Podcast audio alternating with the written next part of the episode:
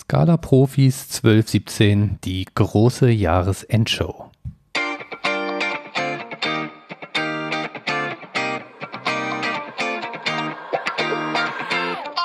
Willkommen bei den Scala Profis, dem Podcast mit Neuigkeiten und Know-how rund um die Programmiersprache Scala. Für dich am Mikrofon Benjamin Hagemeister und Sven Wiegand.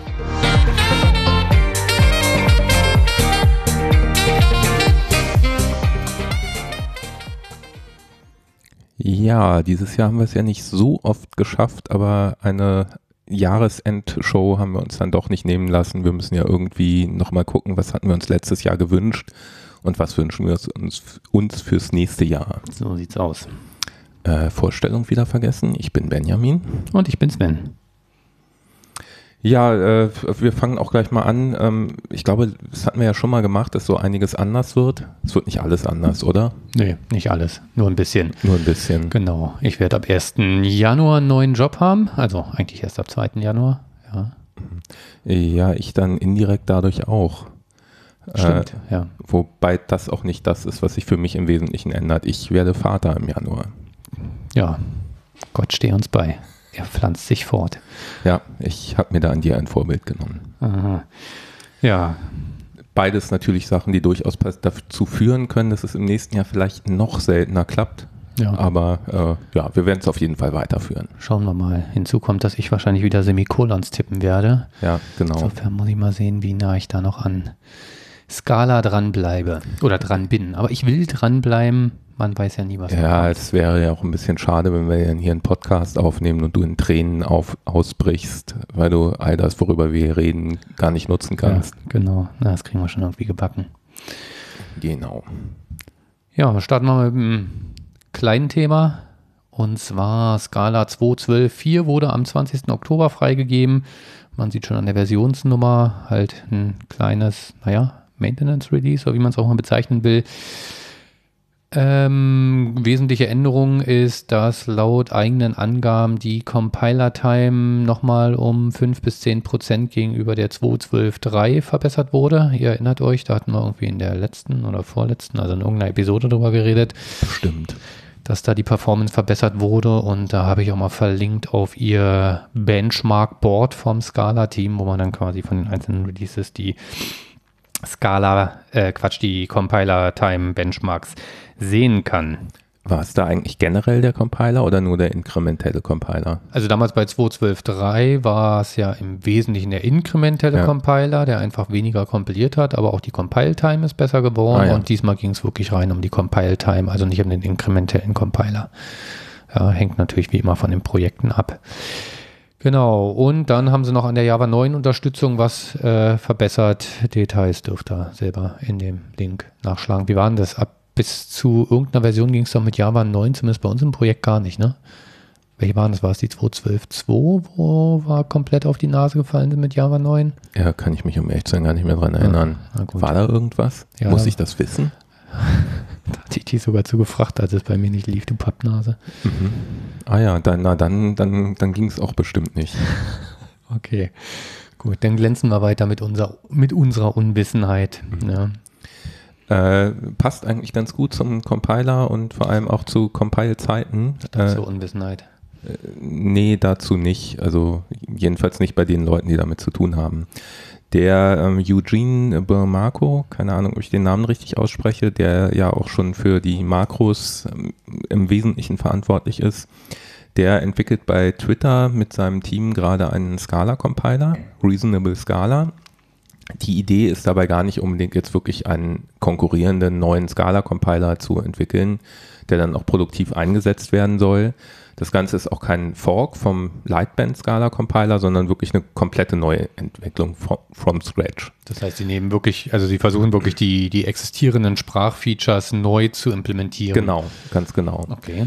Und äh, die Idee dabei ist im Grunde halt mal ganz genau einen Blick darauf zu werfen, warum dauert das eigentlich so lange? Wo vergeht Zeit? Also was sind Scala-Features, bei denen das Kompilieren sehr, sehr viel Zeit kostet und vielleicht auch einfach Sachen, was kann man da besser machen? Ähm, also wie gesagt, Idee ist nicht, dass es dann ein eigenständiger Compiler bleibt, sondern im Grunde eher, dass die Erkenntnisse, die man daraus ziehen kann, dann in den echten Scala-Compiler mit einfließen können. Okay, wie grenzen sich das Ganze von Dotti ab?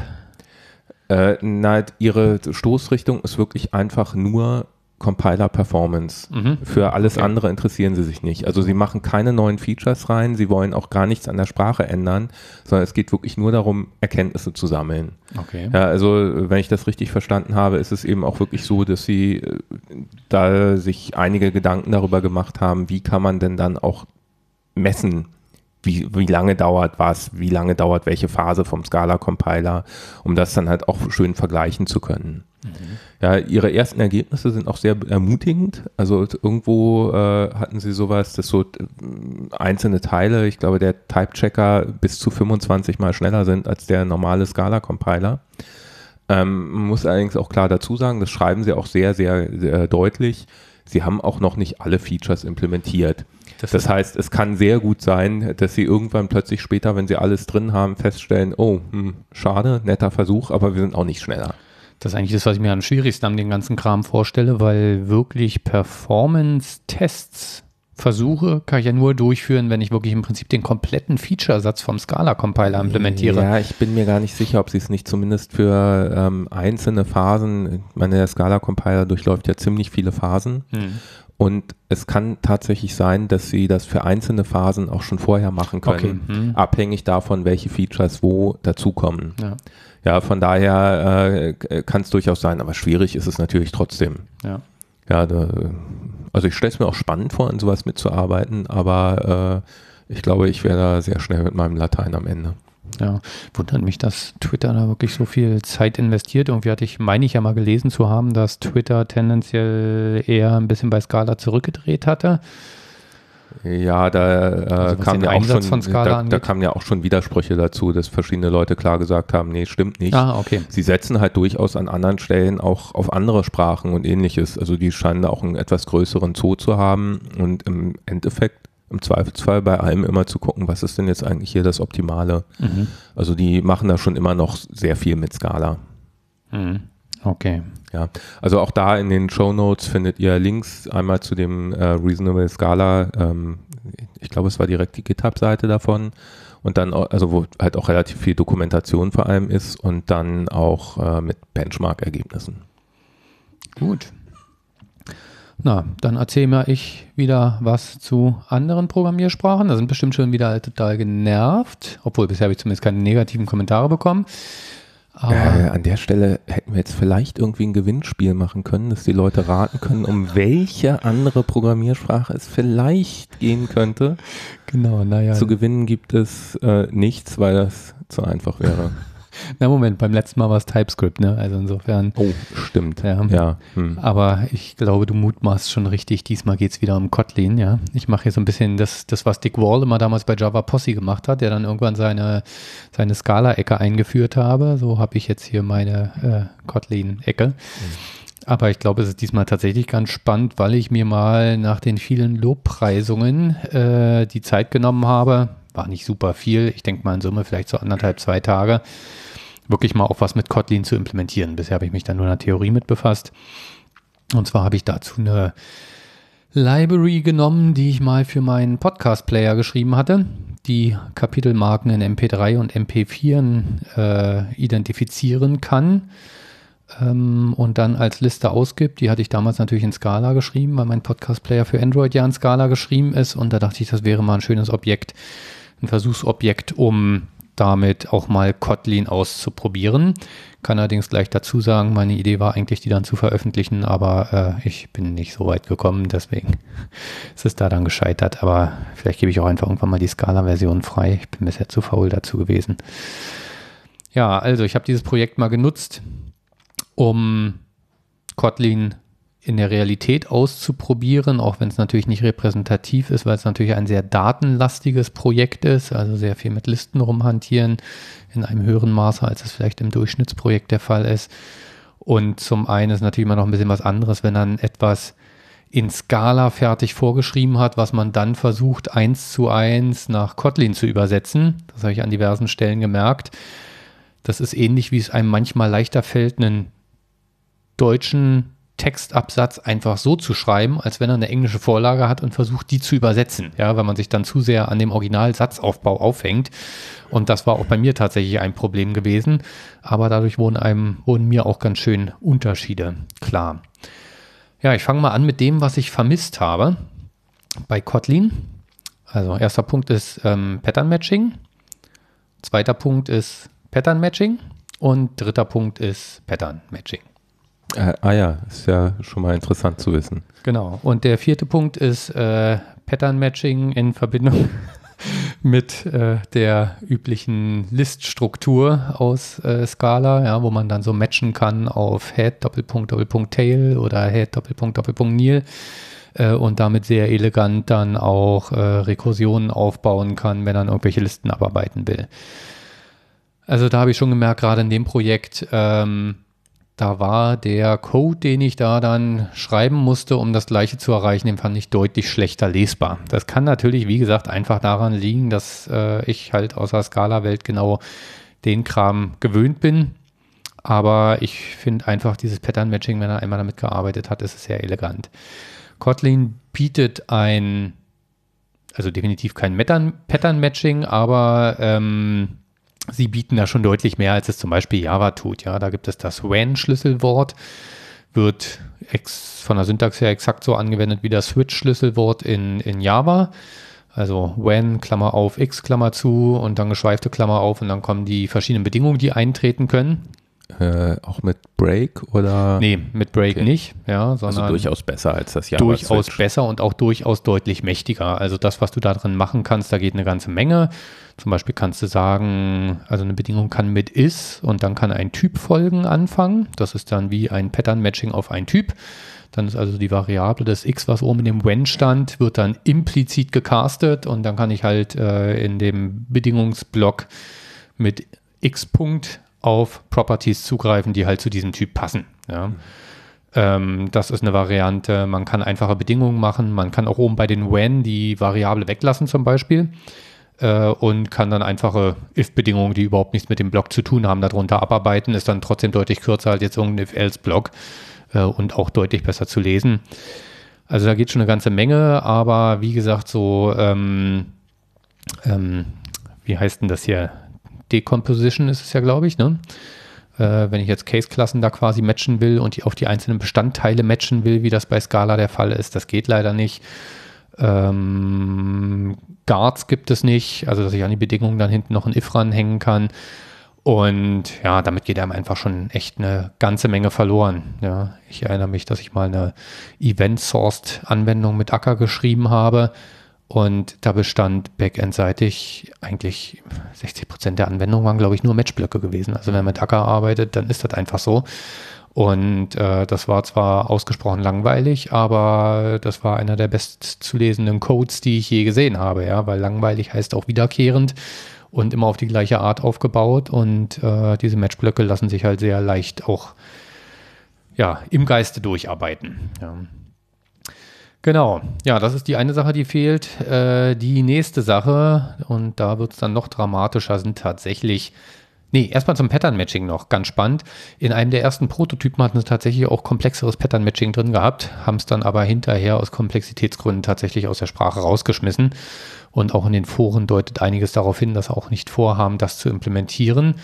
Allerdings wird relativ viel gemeckert von der Community deswegen habe ich so die Hoffnung, dass sie vielleicht sich das irgendwann doch nochmal überlegen. Mhm. Ja. Es wird allerdings auch hauptsächlich von Scala-Entwicklern gemeckert, muss man auch dazu sagen. Weil für die Leute, die von Java kommen, ist natürlich so ein When-Block schon ein Riesenvorteil. Ja, es klingt schon wie eine deutliche Verbesserung ja. gegenüber Java. Und wenn man das andere nicht kennt, dann ja, fehlt es einem auch nicht. Genau. Eine Sache, die ich eben schon sagte zu dem When-Block, ist auch noch ein kleiner Nachteil. Ich hatte ja gesagt, die Syntax ist so When, Klammer auf, X, Klammer zu und dann kannst du in dem Block äh, auf X dann wieder zugreifen. Das Problem ist, das heißt, du kannst in diesen When-Block nicht direkt eine Expression reinwerfen, weil du dann ja deren Ergebnis nicht referenzieren kannst. Das heißt, du musst erst das Ergebnis einer Expression potenziell in einem Wall ablegen, um dann den When-Block darauf aufrufen zu können. Dazu gibt es auch diverse Threads im Kotlin-Forum, unter anderem auch von mir initiiert. Und äh, da haben sie schon gesagt, dass sie da zumindest was vorhaben, um das dann zu verbessern. Ja, der nächste große Punkt sind Immutable Collections. Da bin ich am Anfang ein bisschen äh, gestolpert und gestrauchelt und äh, habe diverse Hin- und Hers hinter mir. Also was sie erstmal, was ja eine der Kernsachen bei Kotlin ist, ist, dass sie ähm, die Collections von Java im Wesentlichen einsetzen und die dann um weitere Funktionen erweitern. Ja. So wie Groovy das ja auch gemacht hat. So wie Groovy das auch gemacht hat. Bei Java 8 ist das gar nicht mehr so viel, was sie da erweitern müssen, weil es da natürlich schon eine ganze Menge von den äh, üblichen Funktionen gibt, die man so haben will, Map-Filter und so weiter. Ähm, was sie allerdings auch noch machen, ist, dass sie die Collection-Hierarchie von Java aufgebrochen und erweitert haben. Und zwar gibt es für jeden Collection-Typ gibt es immer erstmal ein Immutable-Interface, also was nur Aufrufe zum Zugriff auf die Collection ermöglicht und erst davon leitet dann ein Interface ab, was dann auch das Manipulieren der Collection ermöglicht. Ja, bei Java ist es ja so, ich habe ganz oben Collection. Ich glaube, da kann ich auch schon mit dem Add was hinzufügen, wenn ich mich recht entsinne. Danach leitet dann List ab. Da kann ich auf jeden Fall schon mit Insert und sowas hinzufügen. Und bei Kotlin haben sie das sauber getrennt. Kurze Frage dazu. Ähm, das läuft dann wahrscheinlich auch darauf hinaus, dass auch bei Kotlin Map keine Collection ist. Oder haben das Sie da Map? auch irgendwie noch was ja, ja, eingeführt? Doch, Map, Map ist auch. Äh okay, denn in Java ist es keine. Map? Nee, Map ist kein, leitet nicht von Collection ab. Achso, das kann ich dir jetzt ehrlich Denn, gesagt äh, Da, da gibt es ja eben, naja, es gibt ja eben sowas wie Add und da fügst du ein Element hinzu. In Scala haben sie das darüber gelöst, dass eine Map eine, im Grunde halt eine Collection von Tupels ist. Ah, okay. Und äh, in Java ist das nicht so. Also von daher, Map leitet tatsächlich nicht von Collection ab. Okay. Auch wenn es verdammt ähnlich aussieht. Ja. Also damit geht auf jeden Fall schon mal einiges äh, in Richtung Immutability und das natürlich mit wenig Overhead, weil es auf den Java Collections aufsetzt. Also mit wenig, ja, ich sag jetzt mal, äh, Bytecode Overhead, weil nicht eine zusätzliche Library hinzukommt. Und es ist tatsächlich so, wenn dann auf diesen Immutable Interfaces dann äh, oder auf den Implementierungen von den Immutable Interfaces dann irgendwie ein Add oder sowas aufruft, äh, oder mit einem Plus-Operator was hinzufügt, dann wird tatsächlich eine neue Collection zurückgegeben. Allerdings, wenn man sich da mal den äh, implementierenden Code anguckt, dann ist der höchst naiv. Und nachdem ich das einmal gesehen habe, habe ich mir gedacht, okay, das lässt du mal. Zum Beispiel bei einer ArrayList führt das ein Plus schlicht und einfach dazu, dass dann eine neue ArrayList angelegt wird, die die gleiche Größe plus 1 hat. Und dann wird alles umkopiert und ein Element hinzugeschrieben. Und das ist natürlich äh, beliebig, schnell beliebig inperformant und da geht der Scala einen deutlich äh, besseren Weg. Ich habe auch gelernt, dass man da nicht unbedingt nur von Immutable Collections spricht, sondern von sogenannten Persistent Collections, weil bei Scala wäre ja der Vektor das äh, vergleichbare Element zu einer ArrayList und da wären die Vektorelemente ja in Bäumen gehalten und dann wären zumindest äh, große Teile der gesamten Struktur wären beim Anlegen einer neuen Struktur wiederverwendet. Daher das Persistent also das heißt, es wird nicht jedes Mal alles komplett neu angelegt. Ich glaube, es sind immer Bäume mit jeweils 32 Elementen und dann guckt er beim Umkopieren, wo muss er was austauschen und wo nicht oder irgendwie so. Ich, ich hätte jetzt gesagt 64, aber 32 Egal. kann auch stimmen. Also irgendwie war es eine feste Zahl. Ja, irgendwie sowas. Ja, es gibt da zwar Bemühungen, da noch mehr zu tun. Und zwar gibt es ein Language Proposal, wo es darum geht, äh, echte Persistent Collections auch einzuführen. Da gibt es auf GitHub auch schon ein Projekt für von JetBrains, äh, wo so eine Referenzimplementierung schon mal gemacht wird. Die ist dann auch tatsächlich deutlich effizienter. Allerdings finde ich das Interface und die Anwendung katastrophal, weil es setzt auch wieder auf diesem klassischen Java-Interfaces auf. Und äh, das hat als Resultat jedes Mal, wenn ich da irgendwie ein Add oder irgendwas aufrufe, bekomme ich erstmal wieder so eine Java-Liste zurück. Das heißt eigentlich, ich muss vor jedem Aufruf erstmal irgendwie wieder casten oder ich habe dieses Ding einfach komplett überhaupt nicht verstanden. Aber es war in keinster Weise vergleichbar mit den Persistent Collections von Scala. Ich muss ja sagen, bei den Collections ging es mir am Anfang so, dass ich immer dachte, Mensch, warum haben sie das nicht so gemacht wie bei Groovy, dass sie einfach zusätzliche Funktionen quasi hinzufügen, dann wäre auch so Interoperabilität. Das machen sie auch besser. ganz viel. Ja. Ich meine jetzt bei Scala Ja. dachte ich mir Achso, bei eben. Scala, ja. Äh, und inzwischen geht es mir da so, dass ich denke, na, es war durchaus die richtige Entscheidung, halt auch zu sagen, man hat da auch eine klare Unterscheidung, weil die Java Collections nun mal bisher einfach veränderlich Ja. sind. Und ähm, ja, ich bin jetzt schon mehr als einmal darüber gestolpert. Das passiert einem dann halt, wenn man doch noch irgendwo ein Java-Framework einsetzt, dass sich irgendwo etwas verändert hat, wo ich es überhaupt nicht erwartet habe, weil ich einfach daran gewöhnt bin, dass es nicht passiert. Ja. Da, das habe ich da dann erstmal gemerkt. Da habe ich auch mal wieder angefangen, mir Gedanken zu machen, Moment, ändert diese Operation jetzt die eigentliche Collection oder gibt sie mir eine geändert zurück? Das muss ich dann immer erstmal anfangen nachzuschlagen. Gut, das ist mit Sicherheit auch eine Gewohnheitssache.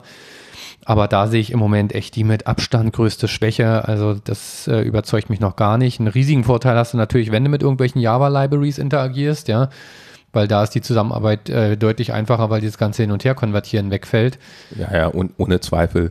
Ich glaube, es geht immer noch, wenn er mit einem Java-Framework zusammenarbeitet und eigentlich nur die eine Richtung braucht. Ja. Also wenn du ein Java-Framework hast, von dem du Daten kriegst und halt nur von Java in Scala Collections umwandeln musst oder umgekehrt, ich glaube, dann geht's noch. Richtig pervers wird's wirklich, wenn dann beides machen musst. Ja. Wenn du halt eine Java Collection kriegst, dann willst du sie umwandeln, weil du halt erstmal irgendwie schön die Liste manipulieren willst, irgendwas damit machen willst und dann musst du am Ende wieder eine Java Collection daraus machen. Und das ist dann immer, wird immer unschön. Ja, ja, ja. Also da setze ich mal auf die Community und hoffe, dass da irgendjemand eine schöne Library macht. Ich habe gesehen, es gibt für Java gibt's eine schöne Library mit Persistent Collections, die auch von Scala inspiriert ist an der Stelle. Und vielleicht macht einfach mal dafür jemand einen Kotlin-Rapper, das wäre schon mal ein Gewinn. Ja, eine andere Sache, die ich vermischt, äh, vermisst habe, nicht vermischt, waren Partial Functions, inklusive der Collect-Methode auf Collections, was ich immer sehr elegant finde, dass man halt ähm, ich sag mal, beim Filter kann man ja nur auf einfache Boolsche äh, Sachen filtern. Und bei einem Collect, da kann ich ja eine Partial Function angeben, also im Prinzip einen Case-Block ohne ein Match. Und dann werden nur die Elemente zurückgegeben, die auf diesen Case-Block passen, beziehungsweise sogar das, was äh, in, innerhalb des Case-Blocks dann noch gegebenenfalls transformiert wird. Ja, finde ich auch immer wieder sehr elegant. Also seit ich es mal entdeckt Kapiert habe, habe, genau, und ja. verstanden habe, Ja. was ich halt auch schön finde, ist du eben nicht nur, also du hast ja quasi so eine Kombination aus Filter und Map Genau. und äh, das kann an einigen Stellen den Code Ja. deutlich einfacher machen. Und auch Acker arbeitet zum Beispiel massiv mit Partial Functions, ja, also die ganzen Funktionen, die äh, Nachrichten empfangen bei Acker, das sind alles Partial Functions, die dann auch wirklich halt nur aufgerufen werden, wenn dieser Nachrichtentyp innerhalb dieses Blocks gehandhabt wird. Darauf setzt das ganze Konzept auf. Und das ist auch, wenn man sich da einmal dran gewöhnt hat und es einmal zu schätzen gelernt hat, dann ist das eine sehr feine Sache. Äh, meine kurze Zwischenfrage, Mhm. wie sieht es eigentlich in Kotlin mit Pattern Matching aus? Dazu hast du, glaube ich, noch nichts gesagt. Ja, du war mir nicht so aufgefallen, ja, habe ich nicht so vermisst. Okay. Ähm, was ich höchst skurril fand, war, dass Kotlin kein implizites Type Widening hat. Also das heißt, wenn ich einen Wert vom Typ Byte habe oder Short, dann kann ich den nicht ohne Konvertierung einem Integer zum Beispiel zuweisen. Ich habe da jetzt auch nirgendwo eine Beschreibung gefunden, warum sie sich dafür entschieden haben oder ob das eher noch sowas ist, was sie noch im Compiler einbauen müssen oder wollen. Hm. Ähm, fand ich auf jeden Fall sehr lästig und war gerade in dem Beispiel, was ich nun bearbeitet habe, ja, wenn du da anfängst, die MP3 ID3-Text auszulesen, da hantierst du nun mal genau auf Byte-Ebene rum. Das macht man jetzt in der Realität nicht so häufig. Und äh, das war dann einfach zum Kotzen, weil du überall To-Int hinten dran schreiben musstest. Kli- Klingt äh, äh, cool. Äh, Ein ähnliches Problem war, jetzt allerdings auch sehr spezifisch auf meinen Anwendungsfall, war, es gibt keine hübschen Operatoren für Bit-Operationen, die ich leider in diesem Fall auch brauchte. Ja, sondern die Dinger heißen dann einfach SHL für Shift Left äh, und äh, OR ausgeschrieben für Verodern von Bits. Gut. Haben sie gesagt, wollen sie irgendwann noch machen. Hat- ist wohl angeblich komplizierter, als man es auf den ersten Blick denken würde. Mag sein. Ist jetzt natürlich im Alltag nicht wirklich relevant, war jetzt bei mir da auch bei diesem Low-Level-Kram ja, von Gerade Bedeutung. das sind, glaube ich, Sachen, die eher selten vorkommen. ja, ja. Also äh, ich weiß nicht, wann ich das zuletzt machen musste. Es ist ewig her. Ja, ja. Tupels habe ich vermisst. Ja, gab es leider auch nicht. Also es gibt zwar eine Pair-Klasse, die schon in der Library drin ist, aber gut, die gibt es bei Java auch. Ähm, Und da hat man erstmal gemerkt, wie oft man, ich bin bei Scala auch kein großer Freund von Tupels, weil ich immer diesen Zugriff auf die Elemente mit Unterstrich 1 und Unterstrich 2 blöd finde und hässlich finde, weil der Unterstrich mich immer so ein bisschen ablenkt, weil der doch in Scala für vieles anderes genutzt wird. Ähm, aber da merkt man erstmal, wie viel man mit Tupels arbeitet. Ja, wenn ja, ist schon oft sehr, sehr praktisch, um irgendwie schnell was machen zu können. Ja, ja, eine Collection zu sippen und äh, hinterher daraus eine Map zu machen. Ja. ja. Und ich meine, äh, zumindest mit Pairs arbeite ich sehr häufig, halt klar mit der File-Syntax in, in Scala. Auch da wieder erstmal eine Liste zusammenbauen, hinterher eine Map draus machen und so weiter. Das ist dann in Kotlin mit der Pair-Klasse schon ein bisschen umständlicher. Ja. Und ja, Implicits habe ich auch vermisst. Also gerade so implizite Parameter, um irgendwie sowas wie ähm, ja, wie, wie, wie, wie, wie Kon Kontextdurchreichung, äh, Dependency Injection oder sowas machen zu können.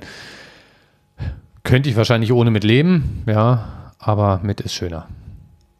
Ich bin mir nicht sicher, ob ich ohne leben könnte inzwischen.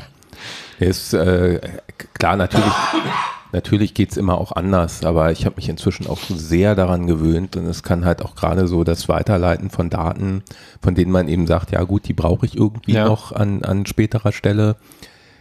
Weiß ich nicht, lass das irgendeine Session-ID von einem Login sein, wo ich halt aber sage, das gehört für mich eigentlich jetzt nicht so explizit zu dem Funktionsaufruf mhm. dazu. Die Funktion braucht das, aber ich will es nicht jedes Mal angeben müssen.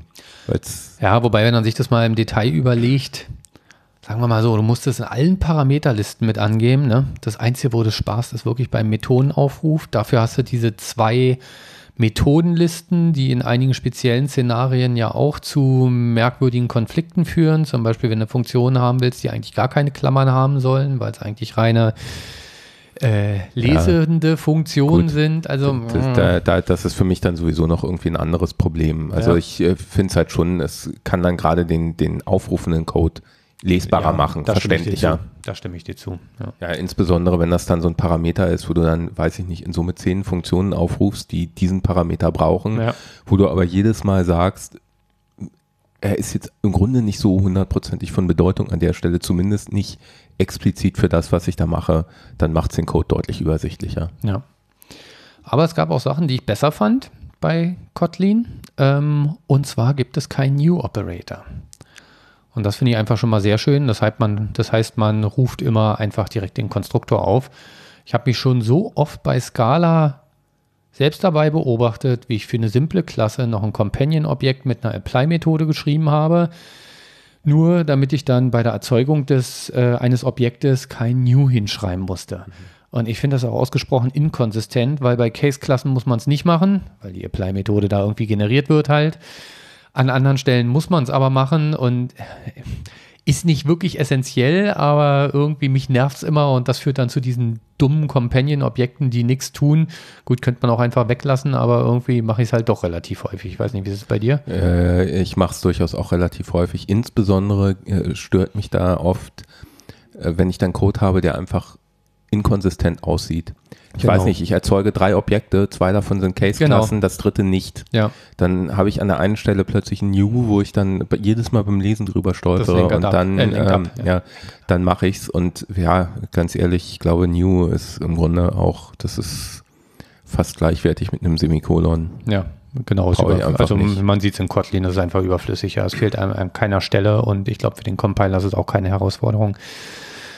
Was ich ein Feature, ein sehr schönes Feature finde, was ich schon mehrfach in Scala angeprangert habe, ich glaube auch damals schon in unserer Episode 0. Ja, und, ich glaube auch, ja. Und was ich sowohl in TypeScript als auch in Kotlin sehr schön finde, ist, dass wenn ich äh, Funktionstypen deklariere, also irgendwo sage, das hier ist eine Funktion, die erwartet als Parameter ein Event und gibt ein Boolean zurück, dann kann ich in Scala diesen Parametern keine Namen geben in der Typdefinition. Ja, und das ist ein großer Nachteil, was die Verständlichkeit des Codes angeht, weil man dann immer raten muss, worum geht es dabei eigentlich. Ja, das mag bei meinem Beispiel hier mit dem Event noch gehen, aber wenn da natürlich drei Ints erwartet werden, dann hast du keine Chance, dem äh, Konsumenten dieser API mitzuteilen, pass auf, das erste Int ist äh, Minimalwert, das zweite Int Maximalwert und das dritte irgendwie ein Defaultwert. Ähm, und in Kotlin kann man da halt Parameternamen mit angeben. Die haben zwar keine Bedeutung, aber ich kann sie halt mit reinschreiben und bei TypeScript ist das genauso gehandhabt. Ja, es ist einfach ein Stück weit Dokumentation, ohne dass man Dokumentation schreiben genau. kann. Also Clean Code das, halt. ja. äh, verstehe ich auch sofort. Ja. Also da, das denke ich auch, also jetzt bei dem Beispiel, was du hier gebracht hast mit Event, da würde ich noch sagen, ja, hm, gut, wenn der Typ so klar ist, dann wird es auch klar sein. Aber so gerade das andere Beispiel, wenn es drei Ints sind oder äh, selbst wenn es nur ein Int ja, ist, ja, ja, ja, das, ist, das reicht schon, schon, aus. Genau, weißt du schon nicht mehr, was das soll an der Stelle. Ja.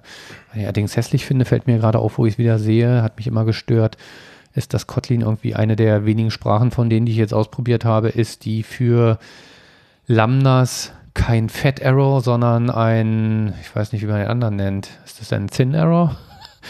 Verwendet. Das ist einfach nur ein Error. Ja, also auch TypeScript verwendet einen Fat Error, Scala verwendet einen Fat Error und das, äh, naja, aber das ist, glaube ich, nur eine Geschmackssache. Sehr schön finde ich auch Top-Level-Functions. Top ja, also man kann in Kotlin einfach Funktionen auf oberster Ebene deklarieren. Man muss da nicht erst irgendwelche Objekte erzeugen, wo die reinkommen, sondern man kann einfach Funktionen schreiben. Und das finde ich gerade, war mir vorher gar nicht so bewusst, finde ich eigentlich in Scala auch recht komisch. Ja, ich meine, sie haben explizit gesagt, funktional. Und ähm, ja, braucht man eigentlich nicht. Das heißt, in Kotlin kannst du auch eine Anwendung schreiben, indem du einfach irgendwo top-level-mäßig eine Main-Funktion hinschreibst. Punkt. Ja, dann werden sie vermutlich im Bytecode letztendlich in irgendeiner Form dann doch wieder ein Objekt für erzeugen, genau. aber das ist ja egal. Genau, das, das interessiert mich als Entwickler auch, dann ja nicht. Genau, aus Java heraus auch aufrufen dann, ja, aber äh, genau. Was ich auch deutlich besser finde, ist die Art des Monkey Patchings, die sie gewählt haben. Ja, also ich meine, in Scala führen ja mehrere Wege nach Rom. Ähm, na, du weißt schon. Ähm, ich glaube, so der häufigste, den man heutzutage verwendet, wenn ich, wenn es eine Klasse gibt aus irgendeiner Library und ich möchte so einem, so einer Klasse Funktion hinzufügen, dann mache ich heutzutage in der Regel eine implizite Value Class, ja, wo ich das Ding mit reingebe. Da geht mir aber der Schreibaufwand immer gehörig auf den Zeiger, ja, weil du musst erstmal diese implizite Value Class machen und potenziell will ich nur eine Funktion hinzufügen. Hinzu kommt, diese implizite Value Class kann ich nicht mal auf oberster Ebene machen, sondern ich muss die mal noch in ein Package, äh, Quatsch, in ein Objekt machen. Ja, das finde ich daran eigentlich das genau. Lästigste, dass sie halt nicht irgendwo stehen kann, sondern äh, sie darf auch nicht in einem Trade drin sein oder in einer Klasse. Richtig. Das muss in einem Objekt drin sein. Ja. Das finde ich daran eigentlich vor das allem Schlimmste lästig. daran finde ich, dass ich mir sinnlose Namen ausdenken muss, ja. Meine Value-Klassen heißen dann gerne sowas wie Rich Int oder Rich Collection, ja, da äh, tue ich mich schon immer schwer. Und dann musst du auch noch ein Objekt drumrum rappen, wo du auch noch was überlegen ja. musst. Da wird dann in der Regel so ein Int-Util oder Collection-Util draus. Ich äh, finde das mit dem Rich irgendwas gar nicht so schlimm. Daran habe ich mich gewöhnt. Das hat sich ja auch irgendwie eingebürgert. Aber es ist überflüssig. Äh, ja, es ist überflüssig, hast du recht. Aber wie gesagt, das stört mich gar nicht so. Ich habe mit dem Objekt außenrum eigentlich noch am meisten das ja, Problem. Also es stört mich schon, dass ich es überhaupt schreiben muss. Und dem Ding dann noch irgendeinen Namen zu geben, äh, ja, da muss ich mich dann im Zweifelsfall sehr zusammenreißen bei der Namensgebung. Genau. Ja, und in Kotlin schreibst du halt einfach eine Top-Level-Funktion. Ja, das heißt, da sagst du einfach Fun, ist so das Schlüsselwort für Funktionen in Kotlin statt dem üblichen Def in Scala. Schreibst du einfach Fun, dann schreibst du den Typ, den du erweitern willst, Punkt und dann die Funktion dahinter und die Parameterliste. Und innerhalb der Funktion hast du dann auch ein This zur Verfügung, was dann quasi die erweiterte Klasse referenziert. Und äh, damit kann er sehr elegant mit wenig Overhead wirklich Monkey Patching betreiben. Und davon machen sie auch selber fleißig Gebrauch. Und äh, auch andere, zum Beispiel Spring 5 ist ja komplett Kotlin kompatibel, also da ist wirklich das Team hingegangen, hat alles für Kotlin vorbereitet und haben da auch diverse Extension Functions, um es in Kotlin noch leichter nutzbar zu machen. Sehr schön finde ich auch den Properties-Konstrukt, bin ich glaube ich schon in meiner früheren Episoden drauf eingegangen. Da haben sie eher den C-Sharp-Weg ja, gewählt. Schon, schon, mindestens einmal. Ja, ja, genau. Ähm, das hat auch den Vorteil, dass sie eine Sache, die mich in Scala auch manchmal ein bisschen stört, also am Anfang vor allem, später nicht mehr so, ist halt diese Konvention, wenn eine Funktion keinen Seiteneffekt hat, dann hat sie auch keine Parameterliste. Ja, oder andersrum, wenn sie keine Parameter hat und keinen Seiteneffekt hat, dann lässt man das Klammernpaar weg. Ja, was aber in bestimmten Konstrukten, äh, nämlich wenn man Funktionsparameter haben will, auch durchaus manchmal zu Konflikten führen kann. Ja. Und ähm, in Kotlin ist ganz einfach, jede Funktion hat immer dieses Klammernpaar, es sei denn, es ist ein Property Getter, dann fallen die natürlich weg. Sehr schön finde ich, die komplette Do Code-Dokumentation erfolgt in Markdown-Syntax. Ja, da haben sie einfach einen Vorteil, dass sie später gekommen sind als die anderen. Code-Dokumentation? Ja, ja, doch hin und wieder finde ich sowas praktisch. Also wenn man öffentliche APIs schreibt, dann kann das schon von Wert sein. Und da hat sich natürlich in den letzten Jahren einfach Markdown durchgesetzt und das ist dann sehr angenehm. Der IDE-Support in IntelliJ ist herausragend. Äh, ganz kurz, kann man in Scala Doc doch aber auch machen. Es ist kein äh, Markdown zur Gänze. Aha, okay. Ich, ja, also, also ich da, weiß, dass da was geht. Ich konnte jetzt nicht sagen, ja, wie viel. Und da fehlt eine ganze Menge und vieles wird auch anders gemacht, Verlinkungen und so weiter. Ja. Also es, ich glaube nicht An, mal, ich glaube ist, nicht mal, ist immer gut. Ich glaube nicht mal fett und kursiv geht. Da mache ich Ihnen auch gar keinen Vorwurf draus. Also das haben sie 2004 gemacht. Äh, da war Markdown hat einfach noch keine Rolle gespielt. Ja. Ja, der IDE-Support inklusive Debugging ist um Längen besser. Also ich würde sagen, der ist auf dem Niveau von dem, was Java da bietet. Ähm, die IDE ist auch deutlich schneller, äh, was halt das Erkennen von Fehlern angeht, Quick-Fixes anbieten und so. Das, wo es bei Scala einfach nochmal ein bisschen dauert, hat man da nicht. Ebenso hatte ich nicht ein einziges Mal irgendwelche False Positives oder andersrum, also dass irgendwas als Fehler unterkringelt wurde oder nicht als Fehler unterkringelt wurde, der Compiler aber fehlschlug. Also das war, das war auf höchstem Niveau. Gut, klar, JetBrains, ne? Kommt alles aus einem, einer Hand. Und ja, das war ja auch. Also das, genau, das war ja ein ganz großes Ziel. Das hatten sie genau. ja von genau. vornherein äh, mit drin. Und da wäre ich jetzt überrascht gewesen, wenn das nicht besser gewesen wäre. Genau. Wie ich schon erwähnte, die Interoperabilität mit Java ist äh, herausragend. Ähm, da wird auch vieles viel, viel angenehmer gemacht. Das heißt, auch da wenden sie die Property-Syntax an, wenn du eine Java-Klasse nutzt und die bietet Getter an, dann lässt du beim Schreiben einfach das Get und die Klammern hinten weg. Also du greifst darauf zu wie eine Property und dadurch fühlen sich Java-Klassen dann auch genauso an wie ähm, ähm, Kotlin-Klassen. Genauso wie wenn du einen Wert setzen willst bei einer Java-Klasse, dann schreibst du halt, rufst du halt nicht äh, set width oder was weiß ich auf, sondern schreibst einfach width gleich 5 und dann wird implizit der, der Setter aufgerufen. Ähm, sieht einfach schön aus, weil Kotlin und Java dadurch sehr homogen sind. Und Kotlin-Klassen sind halt auch sehr gut in Java zu nutzen. Bei Scala ist das ja eine sehr einseitige Geschichte. So, auch eine Sache, die die Konsistenz angeht. Ähm, in Java hat man mehrere Möglichkeiten, äh, Quatsch, in Scala hat man mehrere Möglichkeiten, wie man Funktionsargumente übergeben kann. Mal macht man runde Klammern, also wenn ich jetzt zum Beispiel ein Map auf einer Collection aufrufe, mal mache ich runde Klammern, mal mache ich geschweifte Klammern, um den Funktionsparameter zu übergeben. Mal muss ich geschweifte Klammern machen, zum Beispiel für eine Partial Function, mit dem, die mit dem Case anfängt. Ähm, bei Kotlin gibt es ja einfach eine ganz klare Regelung, da geht entweder nur das eine oder nur das andere. Und äh, das führt einfach gerade, wenn man im Team arbeitet, zu homogenerem Code. Ja. Gut, eher eine kleine Präferenz. Die Bezeichnung Data Class in Kotlin finde ich deutlich besser als Case Class in Scala. Nicht weltbewegend, aber Case Class, äh, ja, man kann es in Case-Blöcken verwenden, aber ganz ehrlich, äh, der Name Data Class in Kotlin sagt, glaube ich, klarer, worum es geht. Ähnliches gilt für die Varianzbezeichner, also auch Kotlin unterstützt eine Declaration Side Variance. Das heißt, wenn ich äh, Generic Classes schreibe, dann kann ich für die Typparameter gleich angeben, inwieweit die Variant, äh, Kovariant, Invariant oder Kontravariant sein sollen. Und da nutzt Scala dieses Plus-Minus. Ich weiß nicht, wie es dir geht. Ich muss jedes Mal wieder nachschlagen, was was bedeutet. Dafür nutze ich es einfach zu selten, als dass ich das aus dem FF könnte. Äh, das geht mir ähnlich. Also ich muss nicht jedes Mal ja. nachschlagen. Es kommt dann immer, ist immer die Frage, wie lange habe ich es nicht mehr ja, gemacht. Genau. Also ich muss es oft genug nachschlagen. Ja. Und bei Kotlin äh, nutzen sie da die Parameter in und out oder die, die Bezeichner in und out. Das heißt, ich bezeichne einen Parameter als in, wenn er nur in Parametern von Funktionen übergeben wird und als out, wenn er als Rückgabewert von Funktionen zurückgegeben wird. Also ganz logisch. Das hat sich auch bei C-Sharp tatsächlich in größeren Projekten bewährt. Wäre ja was, wo man Angst haben könnte, dass es dann doch wieder Fälle gibt, wo diese Bezeichner nicht passen. Aber C-Sharp macht das genauso und das passt. Das Schöne finde ich, in der Dokumentation verweisen sie ganz viel auf Effective Java, das Buch, und äh, begründen damit bestimmte Entscheidungen, die sie getroffen haben. Auch das mit dem In und Out, da verweisen sie auch auf die entsprechenden Abschnitte im äh, Effective Java, warum sie dann diese Namen gewählt haben. Ja, kommt ganz am Ende, aber fast einer der wichtigsten Punkte, Gradle als Standard-Bildsystem. dazu komme ich ganz am Ende nochmal ganz kurz. Dann gibt es noch so ein paar Sachen, denen stehe ich neutral gegenüber. Das ist einmal das Thema Option versus äh, dem Kotlin Null Handling. Das Kotlin Null Handling hat natürlich den großen Vorteil, dass es deutlich besser mit Java interagiert. Wenn ich aus Scala heraus Java-Code aufrufe, wo Nulls zurückgegeben werden können, dann muss ich mal manuell dran denken, den Kram irgendwie in Option zu mappen, um die Null-Werte abzuhandeln. Ähm, ich habe mich an das Option ein bisschen mehr gewöhnt, deswegen fühlt sich das mit diesen ganzen Fragezeichen-Operatoren am Anfang erstmal ein bisschen komisch an, ist aber am Ende natürlich deutlich kompakter und erfüllt den gleichen Zweck. Aber da bin ich im Moment noch sehr, äh, ja, neutral.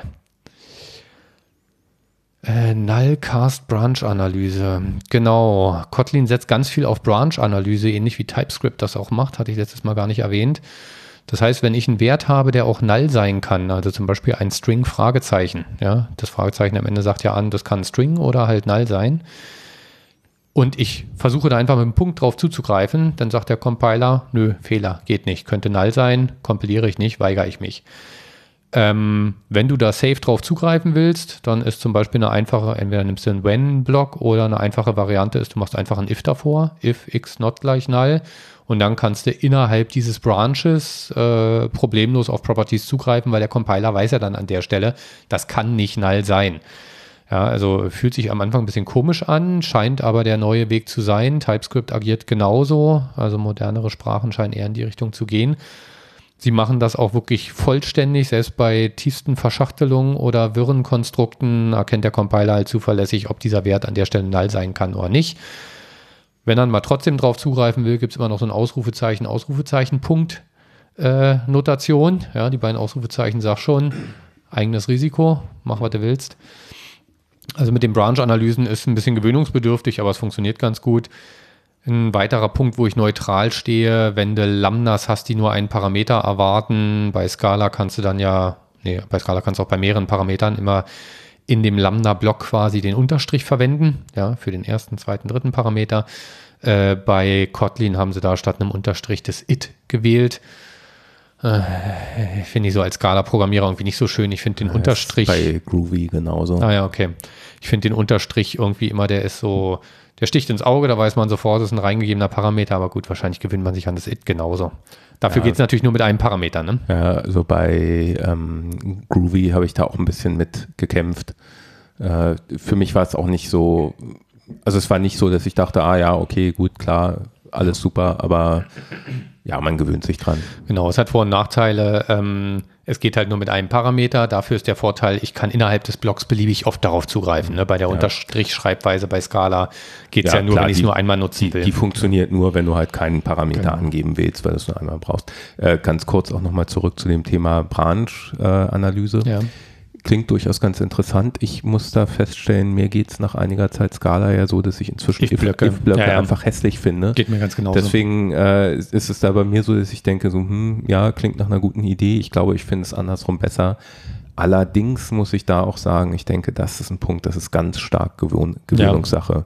Ja, wenn dann da halt äh, etwa von der Java-Ecke kommt und eh daran gewöhnt ist, dass man ganz viele Ifs macht, äh, nicht, ganz ehrlich, in Java hast du sowas im Zweifelsfall sowieso schon gemacht, nur dass der Compiler dich nicht darauf hingewiesen genau. hat. Du hast gefragt, ist das äh, ungleich Null und dann hast du was damit gemacht oder ähnliches. Ähm, von daher ist das schon, ich denke mal, für Java-Entwickler ist das die deutlich einfachere, verständlichere Form als das, was da bei Scala passiert, aber also man muss ja. auch sagen, im Vergleich zu Java ist bei Kotlin der, die if-Anweisung auch eine Expression, ne? so ähnlich wie das in Scala ah, ist. Ja. Kann also auch in, was zurückgeben. Genau, kann auch was zurückgeben. Insofern kann er da in Einzeilern auch sehr schön was schreiben. Normalerweise wirst du bei Null halt sowieso irgendeine dieser Fragezeichen-Operatoren verwenden, um da sicher drauf zuzugreifen. Das heißt, den if-Block brauchst du nicht so oft.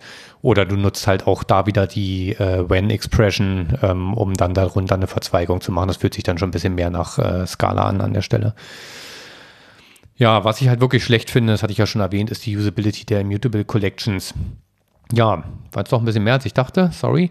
Ähm, Fazit äh, ist jetzt diesmal ein bisschen differenzierter als in der Vergangenheit. In der Vergangenheit habe ich ja sehr viel geschwärmt über Kotlin, ja. Das ist halt immer der Punkt, wenn er was theoretisch nutzt, ist das was anderes, als wenn er es äh, praktisch nutzt kennen das alle, die technischen Geräte, die technischen Spielereien, die wir uns kaufen, wo wir denken, oh, total geil, ja, und dann funktioniert es aber nachher nur irgendwie nur so halb und ist dann in Summe eigentlich schlechter. Also die Sache ist relativ einfach. Wenn ich die Wahl hätte zwischen Java und Kotlin, dann würde ich natürlich keine Sekunde überlegen. Ja, dann ist Kotlin der richtige Weg. Genauso geht es, wenn ich schon ein Java-Projekt habe und ich will keine Semikolons mehr tippen oder auch von den anderen Vorteilen profitieren, die vielleicht noch ein bisschen wichtiger sind, dann ist Kotlin auf jeden Fall das Maß der Dinge. Ja, also da kommt ein Scala halt nicht ran, einfach was die Interoperabilität angeht mit Scala, wirst du da mit Kotlin deutlich glücklicher werden. Ähm, Gleiches gilt, wenn du schon ein Team hast, was jetzt tolles Java-Know-how hat, aber was du für Scala jetzt nicht so begeistern kannst, dann ist Kotlin wahrscheinlich auch der, der gute Weg. Ja, es ist deutlich einfacher zu erlernen. Da lernt man auch nach, ich glaube, auch nach äh, vielen Tagen immer noch was Neues hinzu. Ja, also was anderes als Java. Ähm, aber da wirst du die Leute einfach deutlich leichter rankriegen. Ja, weil es schon an vielen Stellen deutlich transparenter ist, als Scala das tatsächlich ist.